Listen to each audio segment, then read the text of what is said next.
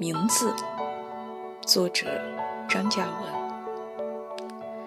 男孩不喜欢自己的名字，写在作业封皮和试卷上的那个名字，那里面有一个“文”。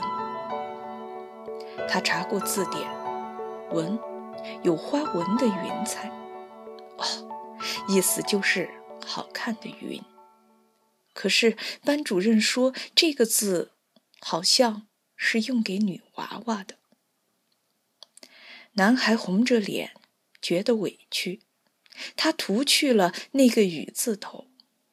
乡村教师厉声呵斥，说名字不兴乱写。爸爸，我这个名字不好。终于，男孩鼓足勇气。大义凛然，我要改名字。哪样？乡村教师眉毛一竖，啪的拍了一下大腿。这是女娃娃的名字，我不要。哪个讲呢？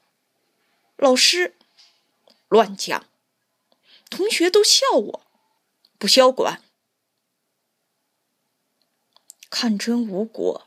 男孩咬着嘴唇，心头沮丧，愈发委屈。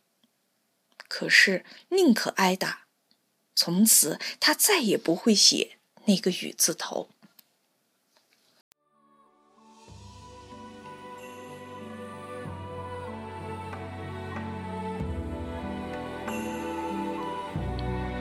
夕阳西沉，屋后崇山上空。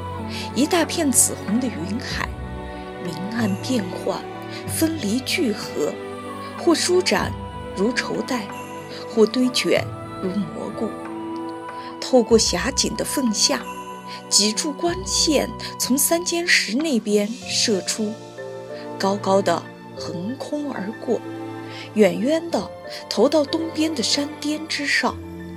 只要是晴朗的傍晚。大峡谷的最后一片阳光总是停留在这里，早晨日出的地方。现在这里也聚集着一片好看的云朵，金黄色，像盛开的菊花。而头顶上，更高更远处的正空中，游着灰蓝色的薄云，有花纹的云彩。哦。男孩瞧得眼花喽，有点迷糊。呀，我晓得喽！突然，男孩一声大叫：“那个带文字的名字本来就不是我的，它是早就起好的，它就是属于一个女娃娃的。”男孩想起来，父母曾含糊提起，在他上面原先还有一个。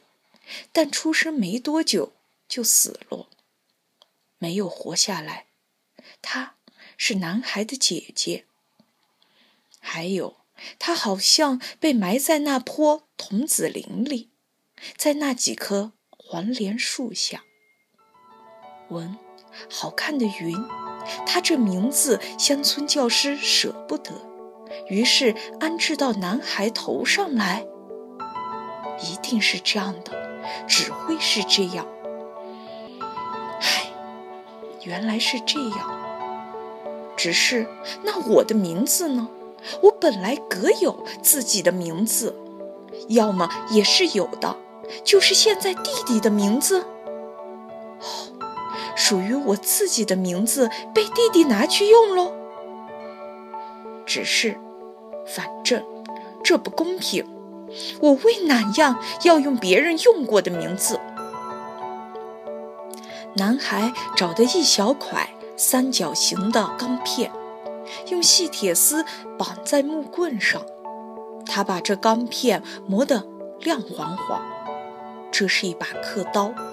整个夏天，他在学篆刻，在红砂石上，在青石上，他刻自己的名字。不带雨字头的另一个名字，一个新名字。家里没有印泥，男孩蘸了墨汁，又蘸蓝墨水，又采来桑泡，挤出紫红的姜汁，然后把这新名字戳在自己所有的小人书里。